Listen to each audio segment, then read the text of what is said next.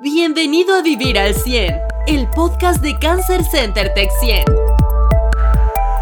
Comenzamos.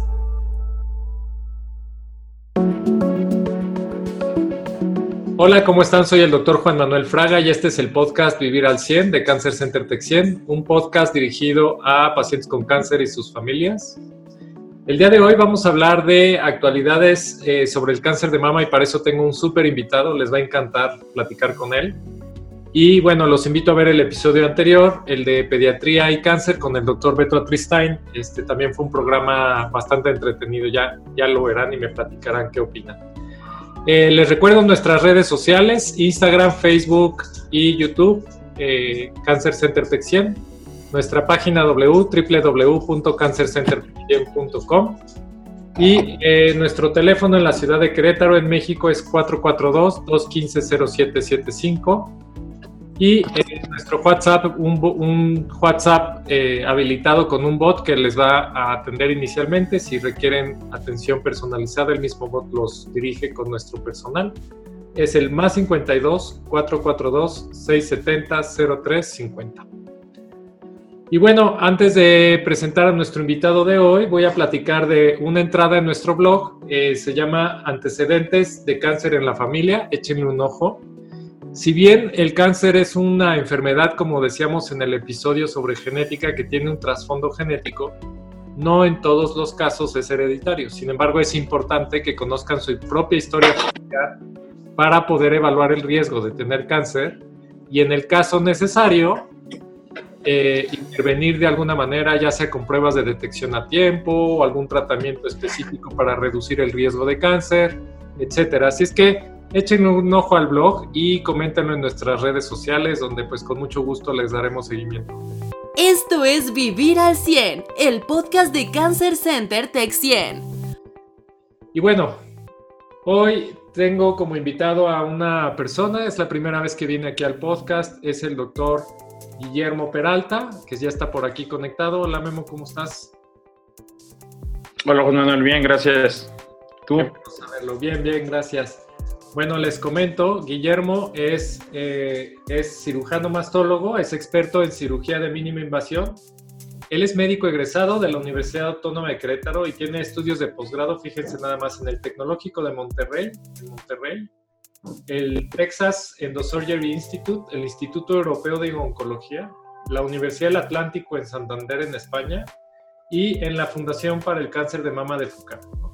Él es el actual presidente del Colegio Mexicano de Cirujanos Mastólogos y es el coordinador de la Clínica de Cáncer de Mama aquí en Cancer Center Texas. Bienvenido, Memo. Es un placer. Es Gracias.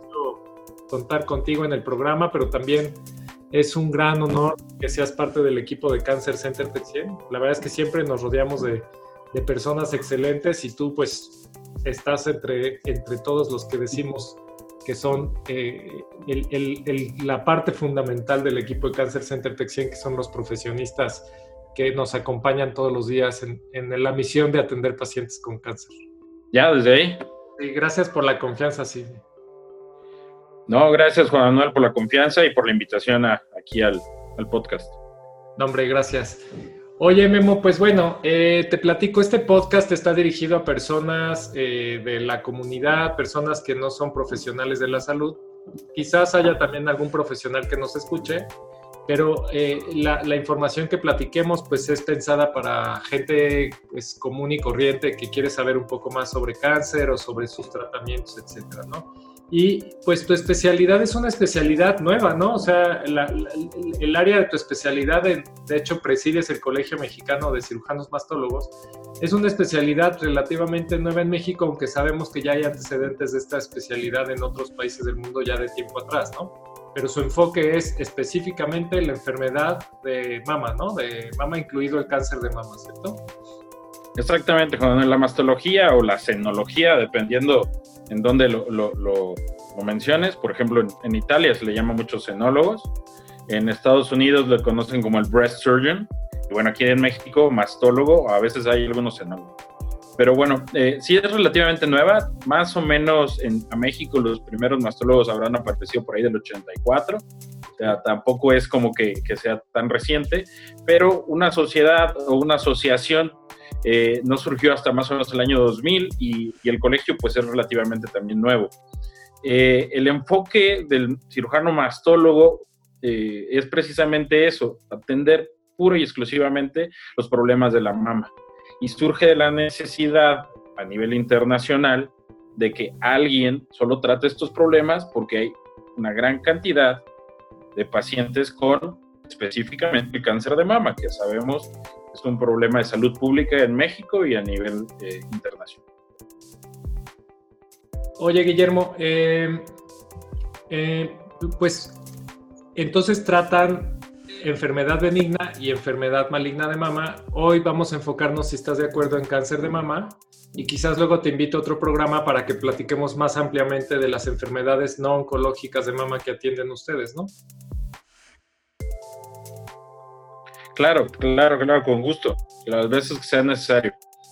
Eh, la realidad es que gran parte del trabajo de los mastólogos pues es atender el cáncer de mama, ¿no? Hay que recordar es que es la primera causa de muerte por cáncer en México y en el mundo, ¿no? Entonces es necesario el que estemos eh, hablando acerca de este tema antes que de repente las otras enfermedades, ¿no? No significa que sean menos importantes, pero de repente son menos comunes. Claro, claro. Este, y además, pues finalmente son enfermedades que diagnosticas como un efecto de descartar cáncer de mama, ¿no? O sea, al final el enfoque es identificar esta enfermedad que es tan importante y tan relevante.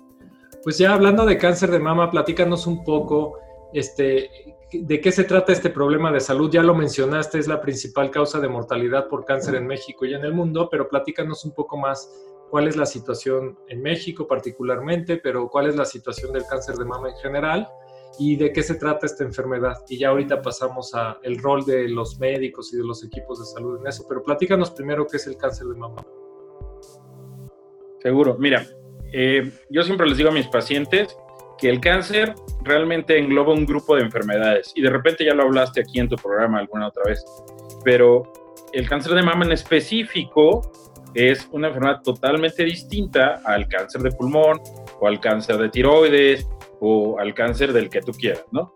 Nosotros englobamos en la palabra cáncer todas estas enfermedades porque convergen en que a final del día la célula pierde el control de su división y comienza a dividirse de manera, eh, pues, digamos, descontrolada, ¿no? Y este descontrol hace que pierda sus funciones tradicionales o naturales y se cree un tumor, ¿no? Entonces, ¿qué crea el cáncer de mama o el cáncer de pulmón o así? Son diferentes las causas. Y, le llamamos cáncer a todo, pero realmente por eso es tan complicado encontrar una cura para el cáncer, porque las causas de cada una de las enfermedades pues, son distintas, ¿no? Y, el tratamiento obviamente es distinto. En cuanto al cáncer de mama, bueno, eh, es una de las enfermedades en las que se conoce, que se tiene información más antiguas, ¿no? De hecho, uno de los, de los papiros de Egipto, el papiro de Smith, habla ya de cáncer de mama, ¿no? Y habla de, su tratamiento, no con, no con tendencia curativa, pero habla con, eh, con algún tipo de paliación, porque en su momento se creía que no era curable, hoy sabemos que es curable. Claro. Y, este, y bueno, estamos hablando de hace eh, 3.500 años, 4.500 años, ¿no? Entonces, bueno, ya sabíamos que había cáncer de mama.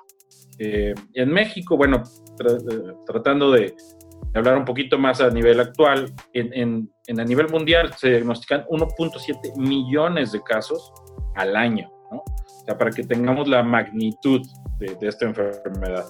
Eh, y, en México ya tiene casi una década que ocupa el primer lugar. Desgraciadamente está aumentando en México y, una respuesta al por qué está aumentando no es sencilla. Sabemos que hay muchos factores. Uno de ellos definitivamente es el envejecimiento poblacional. Nuestra población en México está siendo más grande y eso causa que haya más eh, incidencia de, cáncer de mama.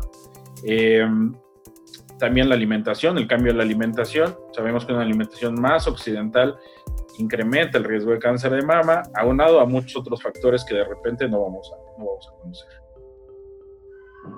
Bien, Oye, eh, eh, entonces, bueno, definitivamente es un problema de salud pública, es un problema eh, que pues está, está, bueno, afortunadamente como dices es más tratable, en muchos casos curable, y, pero que además está afectando a un volumen importante de personas en México y en el mundo, ¿no? platícanos un poco sobre qué, cuál es la, cómo, cómo se ha ido tratando el cáncer de mama en el pasado, cómo se trata hoy y qué perspectivas podemos ver sobre lo que viene hacia adelante en el tratamiento de cáncer de mama, porque es súper interesante también cómo ha ido evolucionando eh, este tema, ¿no? Claro, claro. Mira, híjole, podríamos hablar horas acerca de este tema, ¿no? Acerca de cómo se trataba, cómo, cómo lo estamos tratando ahorita y cómo día a día evoluciona y esperemos eh, tratarlo de manera diferente en, en, los años por venir. Pero bueno, ¿Por dónde empezar? Como mencioné hace unos minutos, este, el cáncer se conoce desde los egipcios, ¿no? Desde 4.500 años se, han mencionado algunos tratamientos, eh, a veces eran tratamientos, pues, desde el punto de vista quirúrgico para aquellos tiempos, ¿no? Tratar de quitar la, tumoración. Eh, y, luego, por ejemplo, Hipócrates, más para acá, por ahí del, año 400 antes de Cristo, Hipócrates nos mencionaba, él crea la palabra cáncer, ¿no? que se asemeja al cangrejo. No estamos seguros por qué, pero se hipotetiza que es por la forma en la que, se, el tumor parece agarrarse, si valga la, expresión, del resto de los tejidos, ¿no? Sostenerse con diferentes proyecciones.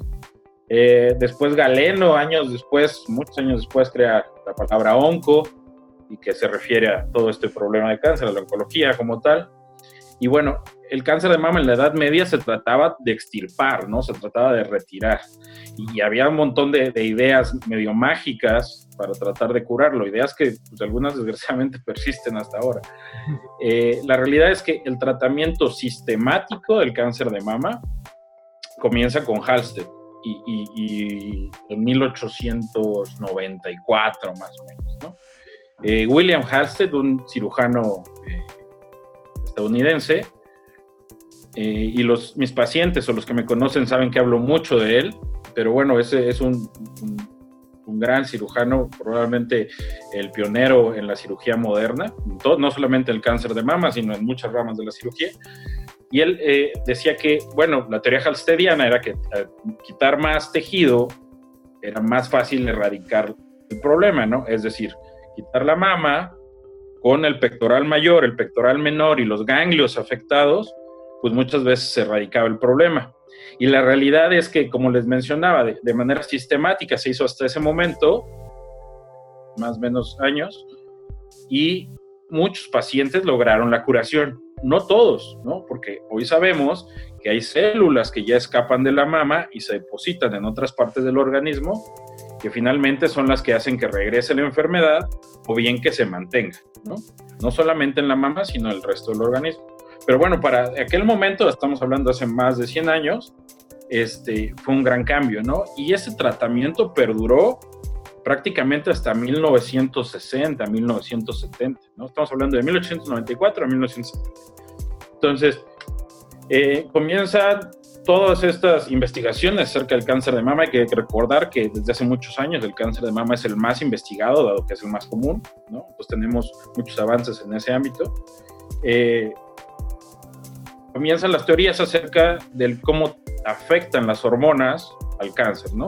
Y entonces empiezan algunos tratamientos y luego viene la quimioterapia y, luego la radioterapia. Y yo creo que eh, si estamos hablando así como de los hitos, de repente el, gran cambio surge hasta la cirugía conservadora, ¿no? Con el, en Italia, con el doctor Humberto Veronesi, en precisamente el Instituto Europeo de Oncología, eh, quien trata de llevar la cirugía de esta cirugía radical de Halsted, que ya había sufrido algunas modificaciones, de hecho, eh, algunas técnicas se llaman radicales modificadas, eh, eh, por Pate y por algunos otros cirujanos importantes, surge esta cirugía conservadora que lo que habla es ya no retirar la mama, tratar de que el tumor se haga pequeño si es posible o si no es posible y ya tratar de conservar la mama en su, en su, mejor aspecto estético, ¿no? Y de repente radiar o dar terapias hormonales. Eh, años después, eh, el abordaje axilar. Hay que recordar que antes quitábamos todos los ganglios de la axila. Tenemos tres niveles ganglionares eh, y son muchos ganglios en la axila. sería imposible cuantificarlos, pero se habla de alrededor de 50. el chiste es que ya no quitarlos todos, quitar nada más los necesarios, los que están afectados, y hace un cambio radical otra vez en el tratamiento de la enfermedad, ¿no? De, ser algo que yo considero, pues, de repente anacrónico, eh, hasta un cierto punto medieval, el tratar de erradicar la enfermedad con la mayor cirugía posible, hasta hacerla muy bien delimitada, muy estética por microcirugía y con el mismo resultado oncológico, que es lo que finalmente se busca. Entonces, eh, siguiendo con, los avances, hoy sabemos que necesitamos menos cirugía, cada vez vamos a necesitar menos radioterapia. Hoy eh, los equipos de radioterapia son muy selectivos. Hay terapias que incluso eh, se pueden dar en quirófano, radioterapia en quirófano, para tratar de eliminar la enfermedad en ese mismo momento. O después de la cirugía, dar mucho menos sesiones. Las sesiones se han ido disminuyendo. Antes daban muchas sesiones y a mucho parte del organismo. Hoy la radioterapia es mucho más selectiva. Hoy también sabemos que la quimioterapia no se da a todos los pacientes más o menos por ahí del año 2000 eh, empezó este, este descubrimiento acerca de, la subdivisión eh, molecular del cáncer de mama. Otra vez, el cáncer de mama comprende a varias enfermedades o varios subtipos de enfermedades. Lo dividimos en cuatro. La realidad es que son muchas más subdivisiones, pero a grandes rasgos se divide en cuatro tipos y algunos de ellos necesitan quimioterapia y algunos otros no. Entonces, también eso ha ido cambiando. Antes a todos los pacientes recibían quimioterapia con sus efectos adversos que, tiene la quimioterapia y hoy tenemos una quimioterapia que se da solamente a algunos tipos de pacientes y con ciertas características y bueno, eso también ha sido un, cambio importante, eso en los últimos 20 años. Eh, tenemos algo que se llama terapia blanco, y, y, tratando de hacer un poquito el, el, resumen es, bueno, ya hablamos cirugía, la cirugía se ha cortado, la podemos hacer incluso de manera endoscópica, es decir, como por la paroscopía, parecido. Eh, eh, la cirugía de la axila se ha cortado, la radioterapia se ha cortado, la quimioterapia se ha cortado, y conocemos algo que se llama terapia blanco, ¿no? que es tratar de identificar ciertos factores específicos de, eh, algunos cánceres de mama y eliminarlos, ¿no? Exactamente, más a nivel molecular, más a nivel de conocer la célula, el funcionamiento de la misma. ¿no? Y, y, entonces ya tenemos también tratamientos muy individualizados. Y, en este mismo orden de ideas ha surgido eh, una serie de estudios genéticos y moleculares que nos ayudan a saber qué tanto riesgo hay de que eh, la enfermedad que padece una paciente después de cierto tiempo regrese, ¿no? O, sea, qué tan agresiva es, por así decirlo.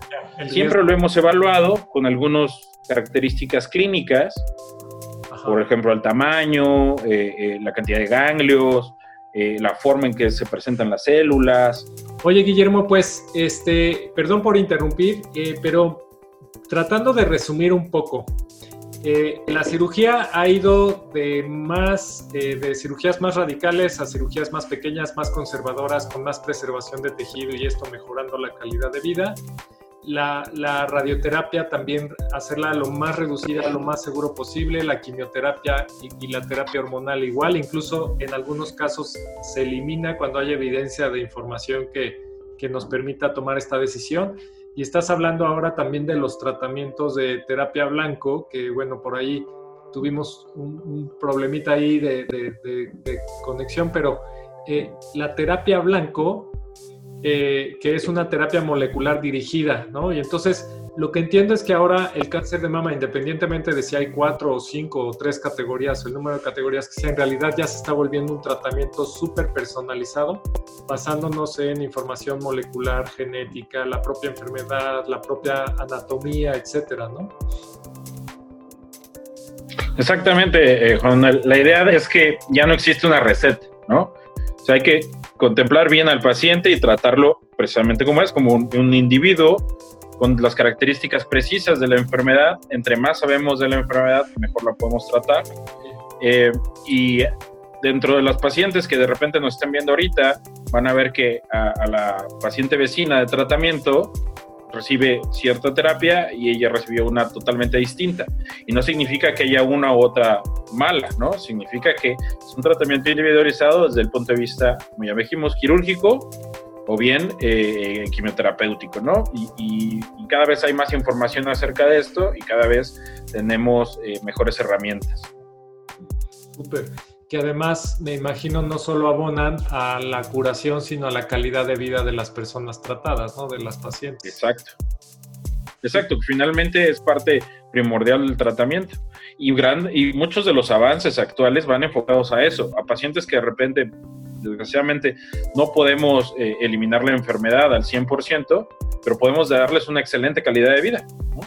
Sí. Y pueden continuar enfermas, pero con una mejor calidad de vida que hace algunas décadas. Totalmente de acuerdo. Oye, eh, pues estamos ya en los últimos minutos del episodio, pero ¿qué, ¿qué, mensaje podríamos darle a quien escucha este programa? Porque en general, pues hemos dado como una perspectiva muy amplia sobre la enfermedad y la historia del tratamiento incluso de la enfermedad.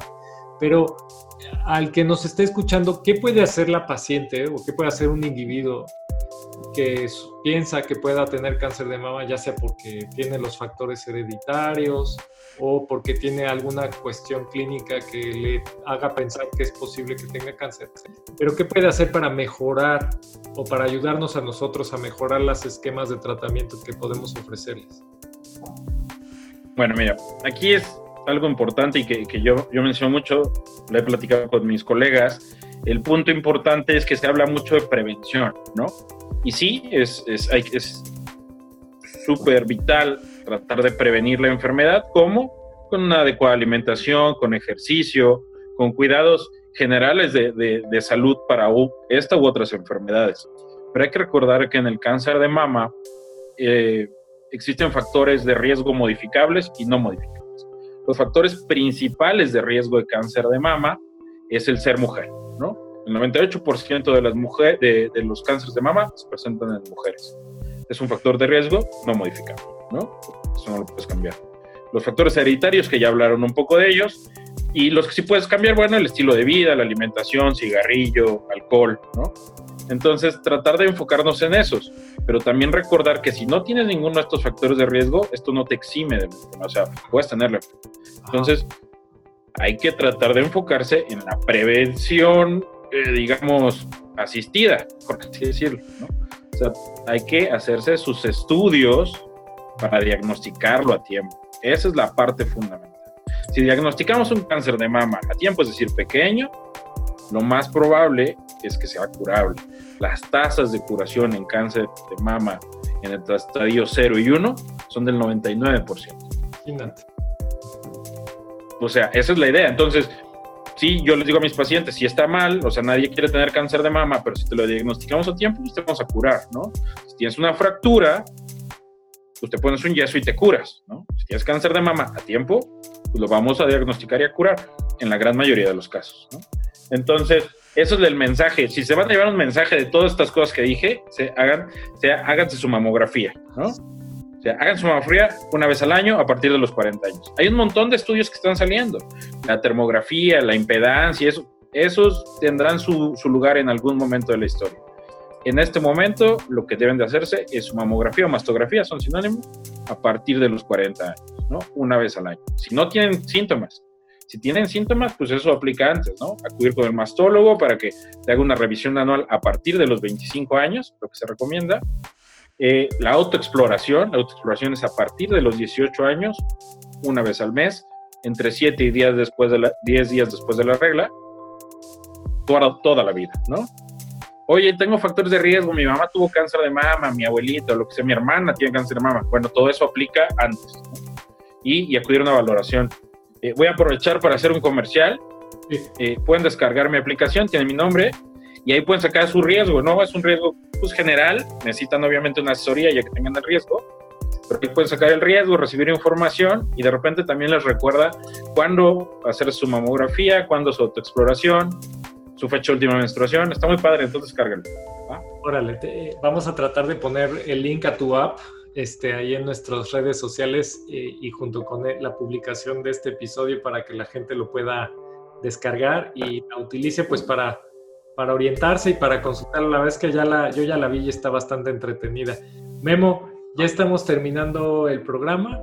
Este, ya, ya, ahorita, bueno, este, ¿algún mensaje final que quieras eh, platicar con la audiencia? Híjole, Juan pues bueno, tú sabes que me apasiona este tema. Desde, desde la universidad he me he investigado acerca de este tema y llevamos muchos trabajando juntos y bueno, si se tienen que llevar un mensaje, como les dije hace ratito, háganse la mamografía. Ese es el mensaje, ¿no? Número dos, no tengan miedo. Y número tres, si tienen un diagnóstico de cáncer o sospechan que pueden tenerlo, eh, acérquense a un equipo multidisciplinario, acérquense a un centro especializado. ¿sí? El cáncer de mama se trata en equipo. Eso. Tú eres parte del equipo como paciente, pero tienes un montón de especialistas en muchas áreas que se van a encargar de que estés bien, ¿no? Y idealmente de curarte. Sí, y es un equipo que trabaja bajo una metodología que se llama colaborativa, ¿no? Por ahí hay un episodio donde hablamos de medicina colaborativa en, en, el podcast y, se me hace súper relevante lo que dices, ¿no? E, el, el, cáncer, no solo el cáncer de mama, el cáncer como enfermedad, tiene un mejor pronóstico y una mejor calidad de vida cuando se trabaja en equipos colaborativos que incluyen al paciente y a su familia en, la estrategia terapéutica, ¿no? Y la verdad es que hemos visto casos increíbles ahí con el equipo, muchos encabezados por ti. Eh, bueno, ya nada más agregar al público que nos oye, Guillermo es coordinador de la clínica de cáncer de mama, de Cancer Center Texien.